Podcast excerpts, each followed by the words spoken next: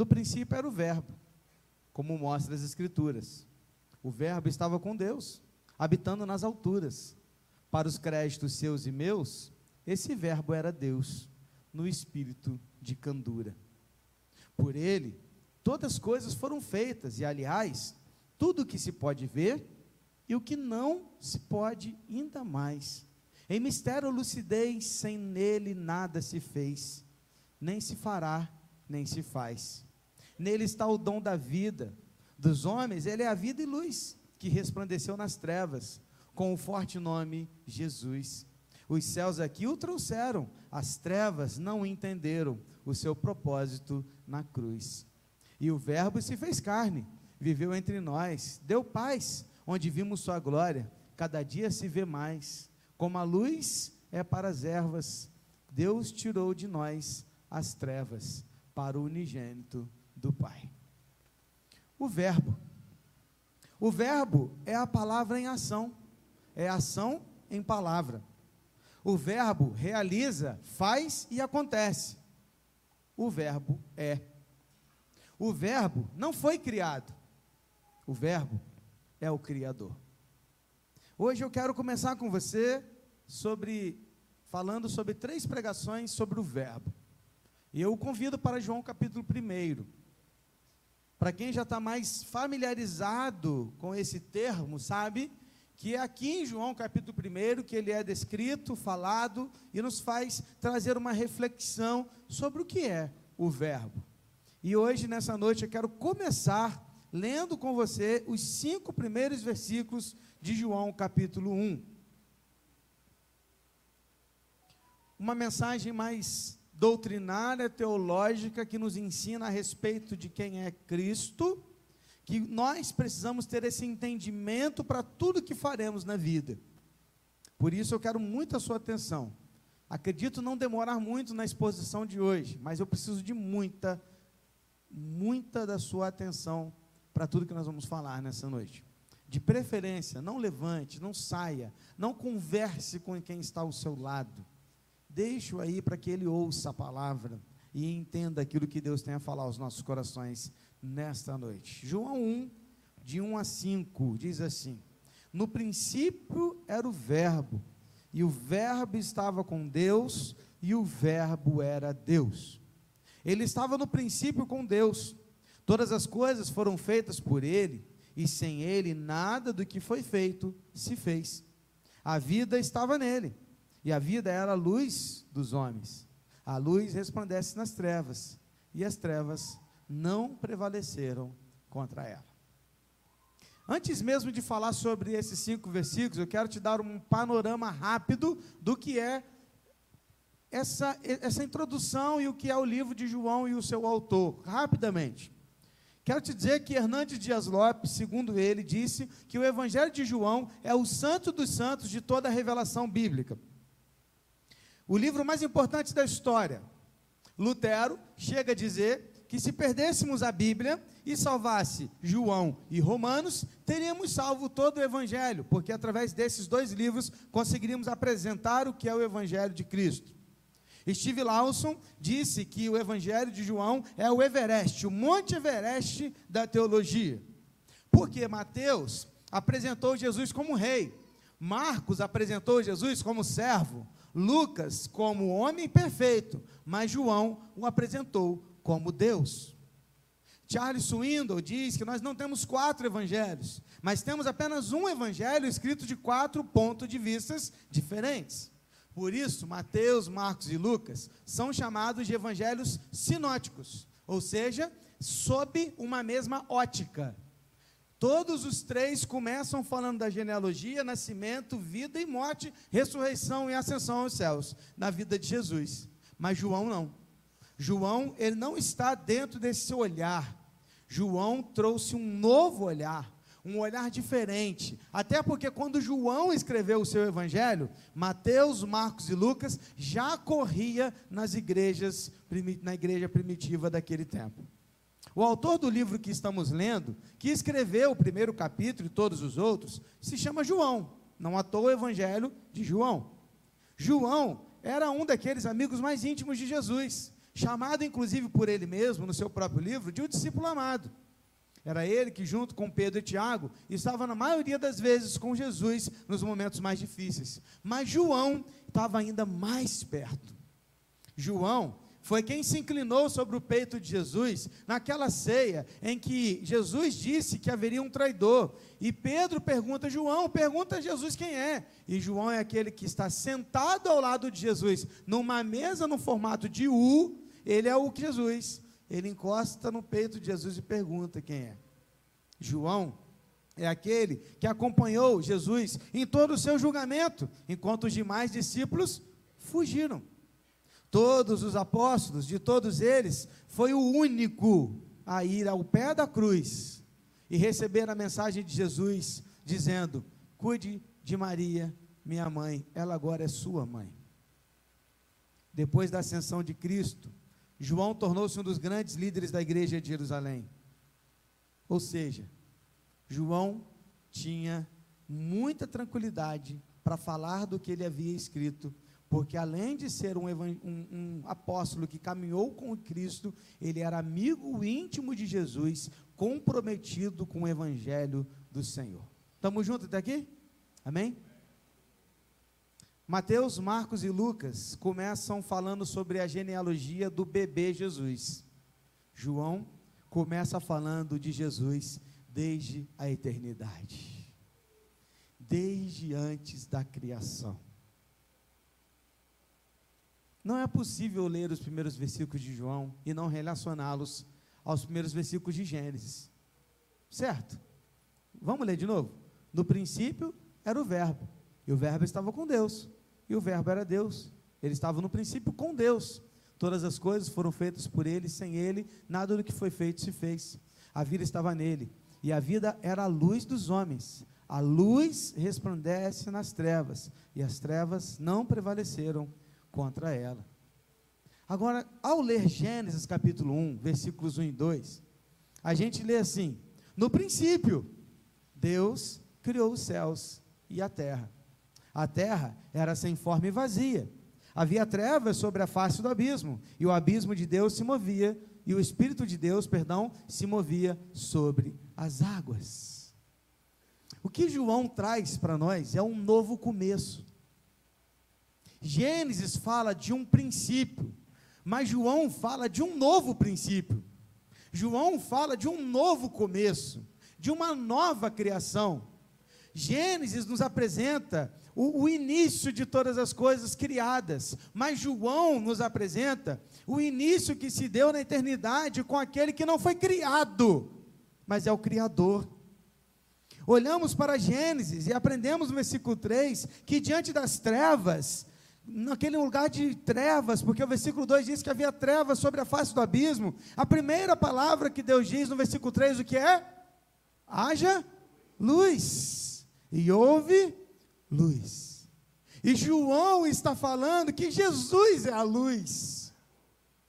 João está falando que Ele é a luz, que Ele é a vida, que é a luz que resplandece nas trevas. João está nos dizendo, querido, que no princípio era o Verbo, e o Verbo estava com Deus, e o Verbo era Deus, e tudo que foi feito, foi feito por Ele e por meio dele, porque Ele é a luz. O verbo de que João está se referindo é o próprio Cristo. Ele está falando sobre Jesus. Ele está se referindo ao Senhor Jesus Cristo. E ele está dizendo que ele é o Verbo. Presta atenção, querido, você precisa entender que Jesus não é apenas o Salvador, ele é o Criador de todas as coisas. Enquanto você não entender que Jesus não é apenas o Salvador, mas também o Criador, você não entenderá a plenitude da salvação pela graça. Porque o pressuposto para entender a obra salvadora de Jesus é reconhecer a obra criadora de Jesus. Jesus veio trazer novo nascimento, um novo começo, uma nova criação. O termo no princípio de Gênesis aponta para o início desta terra, mas o no princípio de João aponta para a eternidade, para um Deus pré-existente, eterno Criador. Presta atenção, querido. Presta atenção. Jesus não começou a existir no seu nascimento, o qual comemoramos no Natal. Presta atenção, vou repetir. Jesus não começa, ele não se inicia, ele não é criado quando ele nasce de Maria naquele evento que hoje comemoramos e chamamos de Natal. Amém? Jesus não começa ali. Jesus é eterno. Jesus é o Criador. Ele estava na criação do mundo. Ele é pré-existente. Ele é igual ao Pai, igual ao Espírito Santo porque Jesus é Deus. Jesus é Deus. E o que é o Verbo? O que é o Verbo? No princípio era o Verbo. Talvez na sua versão você tenha lido que no princípio é a palavra. A palavra grega aqui para verbo é uma palavra que nós conhecemos muito facilmente, falada e repetida até por grupos musicais, que é a palavra logos. A palavra logos é a palavra grega aqui que, Jesus, que João usou para se referir a Jesus. E essa palavra logos, ela tem duas, dois entendimentos. Presta atenção aqui, dois entendimentos. Os filósofos gregos e os grandes estudiosos daquela época, eles falavam de logos da seguinte forma: existe o logos que está aqui no pensamento, que está aqui na nossa mente. Esse logos que está aqui, nenhum de nós consegue conhecer porque é só meu. Este logos aqui pertence apenas a mim, é algo obscuro de você, para todos os outros, ele existe só em mim. Eu posso olhar para os olhos de vocês agora e perceber que em cada uma mente de vocês existe um logos agora, e vocês estão alguns viajando, outros estão distantes, outros estão atentos, outros estão pensando e refletindo em tudo, porque vários logos existem dentro das nossas mentes. Está comigo nisso? Então, esse é o logos da mente são os nossos pensamentos, que ninguém pode ver, mas eles existem, eles estão aqui. A segunda expressão da palavra logos é a revelação desses pensamentos. Então, qual que é a segunda parte do logos? É quando eu coloco no logos aquilo que estava só aqui. Então, eu transferi os meus pensamentos e agora os transformei em palavras. E quando eu os coloco em palavras, você agora pode conhecer do meu logos que está na minha mente, porque eu falei para você o que eu estava sentindo. Está comigo? Está comigo? Pastor, o que isso tudo tem a ver? Cara, isso tem a ver da seguinte forma.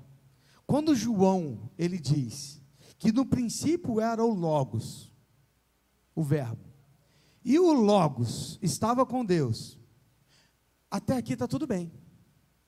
Porque para todo mundo ouvir isso está legal, beleza. O Logos estava com Deus, ou seja, o pensamento, a palavra estava com Deus, beleza. Isso é natural, todo mundo entende isso.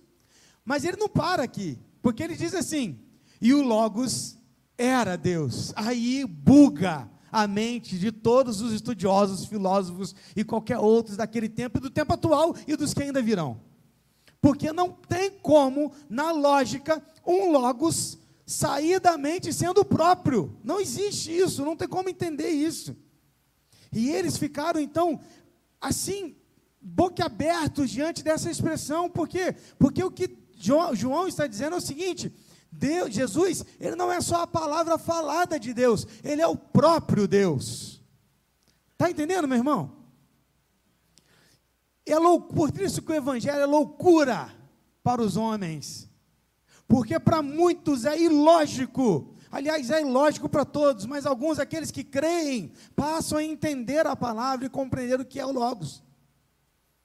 A questão, queridos, é que no pensamento hebraico, o Logos de Deus, ou o Verbo de Deus, é a autoexpressão ativa, a revelação de si mesmo para a humanidade, através da qual uma pessoa não só pode receber a verdade a respeito de Deus, mas se encontrar face a face com Deus.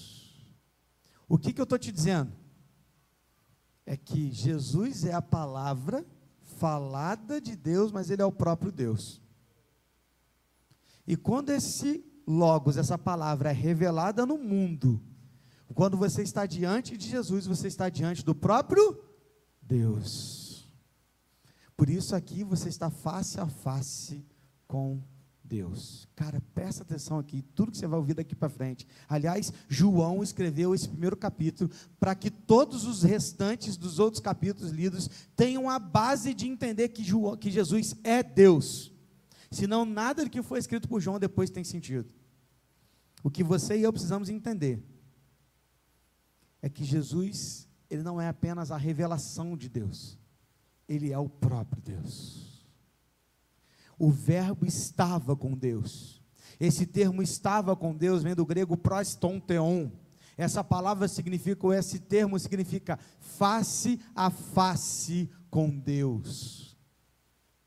Ele estava em comunhão com Deus, compartilhando de intimidade e propósito. Ao mesmo tempo que o Verbo é distinto de Deus, ele é igual a Deus, pois é da mesma substância. O Verbo conhecia o Pai, mas o Verbo era igual ao Pai embora distintos, iguais no ser e tinham plena e profunda comunhão no existir. A comunhão na Trindade. Presta atenção uma coisa aqui. Tem gente que fala que Deus criou o mundo porque ele estava assim, ah, vamos, vamos trazer alegria, né? A gente precisa de mais alegria. Vamos, vamos criar o mundo para a gente poder ter aqui com quem a gente conversar. Não, querido. Não. Deus ele sempre teve plena comunhão e satisfação na Trindade. Deus nunca precisou do mundo. Ele criou o mundo por amor a nós. Porque Ele é a palavra e Ele é o próprio Deus. Numa única sentença de versículos, João declara a eternidade de Jesus, a personalidade de Jesus e a deidade de Jesus. Ele é eterno, ele é Deus e ele é uma pessoa, porque não é uma força cósmica. Jesus é uma pessoa. Jesus é o próprio Deus. Para você entender melhor, eu quero ler outros textos para te fazer compreender. Um deles está no próprio capítulo, no próprio livro de João, capítulo 14, de 1 a 14. Se você quiser abrir a sua Bíblia e ler comigo, eu vou te mostrar aqui o que, que João fala aqui no capítulo 14. É um texto fantástico. João 14, de 1 a 14. Diz assim: olha, que o coração de vocês não fique angustiado. Acabamos de cantar aqui, aquieta a minha alma. Olha Jesus falando com seus discípulos, que o coração de vocês não fique angustiado, aquieta a alma. Aí ele continua dizendo: vocês creem em Deus, creiam também em mim. Na casa de meu pai há muitas moradas, se não fosse assim, eu já lhes teria dito, pois vou preparar um lugar para vocês. E quando eu for e preparar um lugar, voltarei e os receberei para mim mesmo, para que onde eu estou, vocês estejam também, e vocês conheçam o caminho para onde eu vou. Aí olha, olha agora o, o a, a, a conversa que ele tem com seus discípulos. Então Tomé disse a Jesus: não sabemos para onde o Senhor vai, como podemos saber o caminho?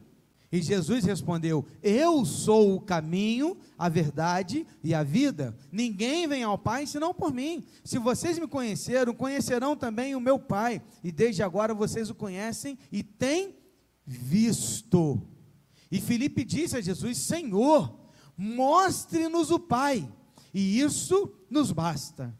E Jesus respondeu: há tanto tempo estou com vocês, Felipe, e ainda assim você não me conhece? Quem vê a mim, vê o Pai. Como é que você diz? Mostre-nos o Pai. Você não crê que eu estou no Pai e que o Pai está em mim? As palavras que eu digo a vocês, não as digo por mim mesmo, mas o Pai que permanece em mim faz as suas obras. Creiam que eu estou no Pai e que o Pai está em mim. Creiam ao menos por causa das mesmas obras. Ele está dizendo: olhe para as obras que eu faço e, com, e compare com as obras que Deus faz, não é a mesma coisa? Eu sou Deus, é isso que ele está dizendo. Em verdade, em verdade lhes digo: aquele que crê em mim fará também as obras que eu faço, e outras maiores fará. Porque eu vou para junto do Pai, E tudo que vocês pedirem em meu nome, isso farei, a fim de que o Pai seja glorificado no Filho. Se me pedirem alguma coisa em meu nome, eu o farei. Irmãos, presta atenção aqui. Jesus, o Verbo encarnado, a palavra revelação, a revelação de Deus encarnada ali, o próprio Deus vivendo entre eles, fez grandes coisas, maravilhas, milagres. Jesus fez muitas coisas, irmãos, sim ou não? Milagres atrás de milagres, milagres atrás de milagres, fez grandes, grandes coisas. E ele olha para os seus discípulos e falam: Vocês agora, igreja, meu corpo, vocês, igreja, farão obras ainda maiores. Meus irmãos, você está entendendo o que é isso? O Verbo que é Deus, o Cristo, o nosso Senhor, o nosso Deus, o nosso Salvador, o nosso Criador, está nos dando agora autoridade para fazer coisas ainda maiores para levar o Evangelho a pessoas, a lugares distantes, a fazer este lugar um lugar pequeno, para que mais e mais pessoas creiam e saibam quem é Jesus, o Filho de Deus.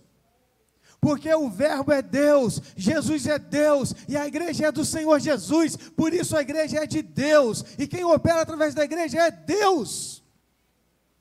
O Verbo é Deus. E nós, o corpo do Verbo, o corpo de Cristo, agimos e fazemos coisas ainda maiores, não por nossa força, mas pelo Espírito Santo que habita em nós. Aí ele continua, eu quero ler outros textos rapidamente para você, se você não quiser abrir agora, só ouça. Colossenses 1, 15 a 20, diz assim: falando de Jesus, Ele é a imagem do Deus invisível o primogênito de toda a criação, pois nele foram criadas todas as coisas, nos céus e sobre a terra, as visíveis e as invisíveis, sejam tronos, soberanias, quer principados, quer potestades tudo foi criado por meio dele e para ele. Ele é antes de todas as coisas, porque ele é eterno. Nele tudo subsiste. Ele é a cabeça do corpo, que é a igreja. Ele é o princípio, o primogênito dentre os mortos, para ter a primazia entre todas as coisas, porque Deus achou por bem que nele residisse toda a plenitude e que, havendo feito a paz pelo sangue da sua cruz, por meio dele reconciliasse consigo mesmo todas as coisas, quer sobre a terra, quer nos céus Amém, meus irmãos? Querido, nós, antes de Cristo, estamos perdidos, caminhando a passos largos para o inferno, que é o destino de todos aqueles que se rebelaram contra o Pai porque o pecado de Adão está sobre toda a humanidade, por causa de um, toda a humanidade se tornou pecadora, mas também por causa de um, por causa de Cristo, por causa dele que tem a plenitude de todas as coisas, a primazia, o primogênito, o Verbo, por causa dele, pelo seu sangue derramado na cruz, hoje você e eu podemos nos reconciliar com Deus. E isso, querido, é para a glória do Deus o Pai, porque o Verbo, ele veio ao mundo dar a vida por mim e por você. Entenda isso, querido, por favor, isso é o Evangelho. Olha o que Hebreus diz no capítulo 1, versículos de 1 a 4. Antigamente, Deus falou muitas vezes e de muitas maneiras aos pais pelos profetas, mas nesses últimos dias nos falou pelo Filho, a quem constituiu herdeiro de todas as coisas e pelo qual também fez o universo, porque o Verbo é o Criador. Olha o versículo 3: o Filho, Jesus, que é o resplendor da glória de Deus e a expressão exata do seu ser, sustentando todas as coisas pela sua palavra poderosa. Depois de ter feito a purificação dos pecados, assentou-se à direita da majestade nas alturas, tendo se tornado tão superior aos anjos, quanto herdou mais excelente nome do que eles. O Filho é a expressão exata do seu ser fez purificação dos pecados. Eu não estava no Éden e herdei o pecado, mas eu também não estava no Calvário e herdei a graça. Porque Jesus derramou sobre nós a tua graça. Você precisa ultrapassar a questão da lógica. Porque Jesus não é apenas expressão do amor de Deus, ele é o próprio Deus. Presta atenção. O que eu tenho aqui em mãos? Uma Bíblia. Cremos que ela é o que? A re revelação de Deus. Ela revela quem é Deus? Sim ou não, irmãos? Sim. Ela revela o Evangelho? Sim. Ela revela quem é Cristo? Sim. Ela revela o Pai. Mas adoramos a Bíblia? Nos prostramos diante da Bíblia? Nos curvamos diante dela? Não, sabe por quê? Porque a Bíblia, ela só é a revelação de Deus, ela é a palavra de Deus. Mas Jesus não é só a palavra de Deus. Jesus é o próprio Deus. Porque ele é a palavra não apenas dita, ele é a própria palavra revelada, a ação, o verbo entre nós, porque ele se fez carne. Todos os seres que existem no universo foram criados, por isso nenhum de nós tem vida em nós mesmos. Presta atenção, querido, você não tem vida em si mesmo. Você não tem vida em si mesmo. O único que tem vida em si mesmo é Deus. O único. Porque na hora que ele falar assim, ó, acabou, que já era. Puxou sua senha lá, filho. Já era. Já era. Porque quem determina é Deus. Estávamos falando semana passada. O genro do pastor Celso Martinez faleceu lá nos Estados Unidos. Quantos anos ele tinha? Sabe quantos? 33 anos de idade.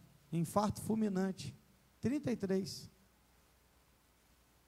Não é sobre idade, não é sobre tempo, é sobre Deus, é Ele quem chama, é Ele quem determina, porque Ele é o centro da vida.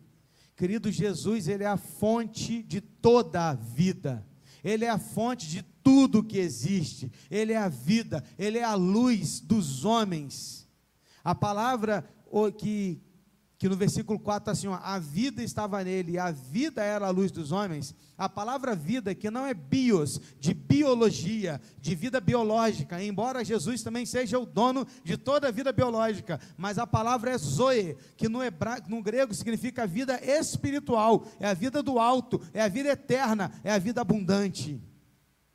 Presta atenção, a vida eterna estava com ele e nele, e ele é a vida eterna na vida dos homens. Ele é a fonte de toda a vida.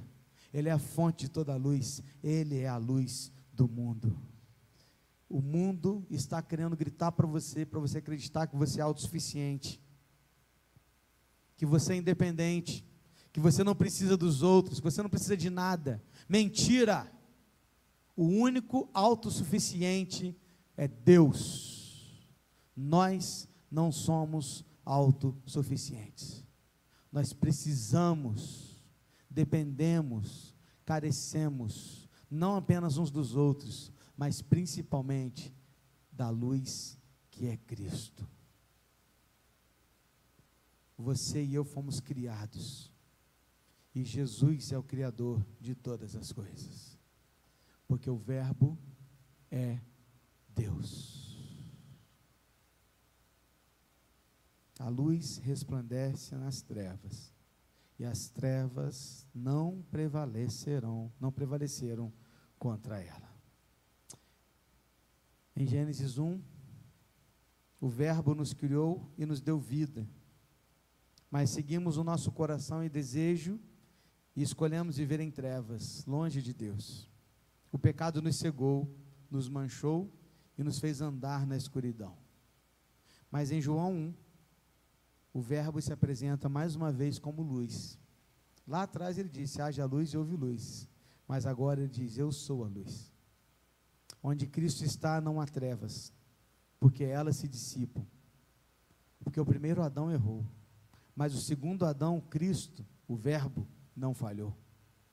Ele venceu e dissipou as trevas para todo aquele que nele crê. O Verbo é Deus. O Verbo é Cristo. O Verbo é o Criador. O Verbo é o Salvador. Meus irmãos, você precisa entender isso. Antes de qualquer coisa, antes de a gente continuar as próximas mensagens, você precisa sair daqui hoje entendendo o seguinte: Jesus é Deus. Jesus não foi criado por Deus, ele é Deus. Ele é o Criador, ele é o Senhor, ele é o Salvador. Nós escolhemos as trevas, mas Jesus, a luz do mundo, veio dissipar as trevas.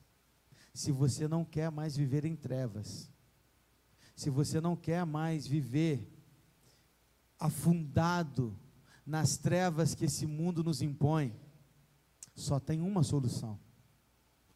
Um caminho, porque João 14,6 disse: Eu sou o caminho, a verdade, a vida.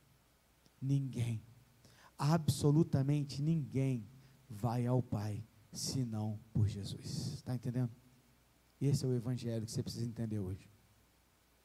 Cara, você pode ser bonzinho, você pode ser legal, você pode ser a melhor pessoa do mundo, você pode ser pagador de imposto em dia, você pode ser o melhor trabalhador do mundo, melhor pai, melhor filho, melhor mãe, não importa. Porque todas as suas boas obras não passam de trapos de imundícia. O que importa é se Jesus está no seu coração ou não. É isso que importa. Porque Ele é a imagem do Deus invisível. Ele é a máxima expressão do ser de Deus. No princípio, Deus criou os céus e a terra, mas antes deste princípio, o Verbo já existia, porque Ele é eterno. Antes da criação, o Verbo sempre existiu, porque o Verbo é Deus, o Verbo é Jesus. Ele te amou primeiro. Ele é a imagem do Deus invisível. Feche seus olhos. Nesta noite, querida, a minha única intenção, meu único objetivo era que você saísse daqui certo de que você precisa de Cristo. E de que Cristo é Deus. E de que Ele não apenas te criou, Ele te criou, te amou e entregou sua vida por você. Talvez você esteja, querido, lutando com as suas forças tentando encontrar solução para a sua vida e encontrar razão na, nas coisas criadas. Mas nenhuma das coisas criadas vai trazer salvação, vai te trazer vida, vai te trazer vida eterna. Nenhuma das coisas criadas vai satisfazer o seu coração da maneira como ele precisa ser satisfeito. Sabe por quê? Porque nada criado pode satisfazer o vazio do Criador. Você não é autossuficiente. Você não existe por si mesmo. Você não está sozinho. Você precisa de Cristo. Você precisa de Jesus. Por isso ele se fez carne. Ele veio aqui para te dar vida. Jesus é Deus. Olha o Senhor. Querido, hoje Deus está falando ao seu coração. Você que talvez esteja relutando, lutando com a sua autossuficiência, achando que você pode por si mesmo dar jeito nas coisas, achando que você mesmo, por si mesmo, pode resolver todas as questões e chegar até Deus. Isso não é possível. Só em Cristo, só em Cristo há salvação.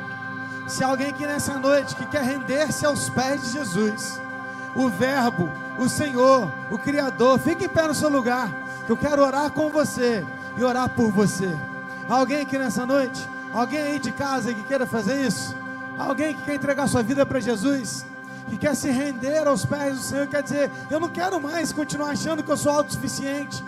Eu quero me render a Ele, porque Ele é o Criador, Ele é o Senhor, Ele é o meu Salvador. Alguém nessa noite? Alguém que quer se render aos pés do Senhor Jesus? Feche seus olhos. Vamos orar. Deus, nós estamos diante da tua presença, Deus. O Senhor que é o Criador, Senhor dos Senhores, Todo-Poderoso, que enviou seu Filho, o Logos, a palavra, o Verbo o Senhor fez todas as coisas através da palavra. E disse Deus: haja luz, e houve luz. E disse Deus, e disse Deus: façamos tudo pela palavra. E quando João 1 diz que Jesus é a palavra, é nítido perceber a obra criadora nele, porque ele não apenas foi o nosso Salvador, como ele é, mas ele também é o nosso Criador, o Deus eterno. Não é criado, ele não foi criado, ele não nasceu em Maria, ele existe desde a eternidade, pré-existente. Ele é, ele é, porque ele é a imagem do Deus invisível. Quantas vezes nós estamos clamando e pedindo, Senhor, mostra-nos a tua face, mostra-nos a tua face, queremos te ver, queremos te ver, enquanto que o Senhor já esteve entre nós, e como João 14 aqui nós vimos, aqueles que viam Cristo, viam o Pai, aqueles que olhavam para Jesus, viam o Pai, porque Ele é a imagem do Deus invisível. Nós te adoramos por isso. Nós te louvamos, ó Deus, porque não é sobre as nossas forças, não é sobre nós, não é sobre o que eu faço, mas é sobre a tua palavra. Obrigado pela tua graça, por tua graça que está sobre as nossas vidas, pela salvação em Cristo Jesus. Obrigado, Deus, porque o Senhor escolheu nos amar primeiro e apesar das nossas dores, dificuldades, pecados e falhas e rebeldia, o Senhor nos amou a ponto de nos dar vida em Cristo Jesus. Obrigado. O Verbo é Cristo. Cristo é o Verbo, o Logos do Senhor. Em nome de Jesus. Amém.